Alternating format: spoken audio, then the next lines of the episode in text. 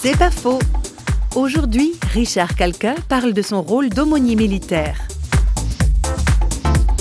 Parfois, on pourrait croire que l'aumônier est là pour faire un discours, un prêche. Euh, il n'en est rien. Donc, c'est d'abord être avec eux. Tous les aumôniers, d'ailleurs, qui sont en mission sur un tas d'opérations, vivent exactement comme les soldats.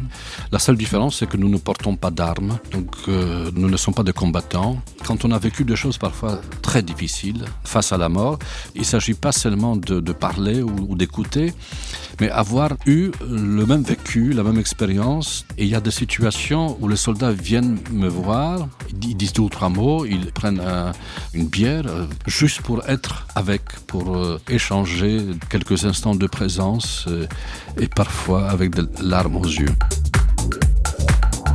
C'est pas faux, vous a été proposé par parole.ch.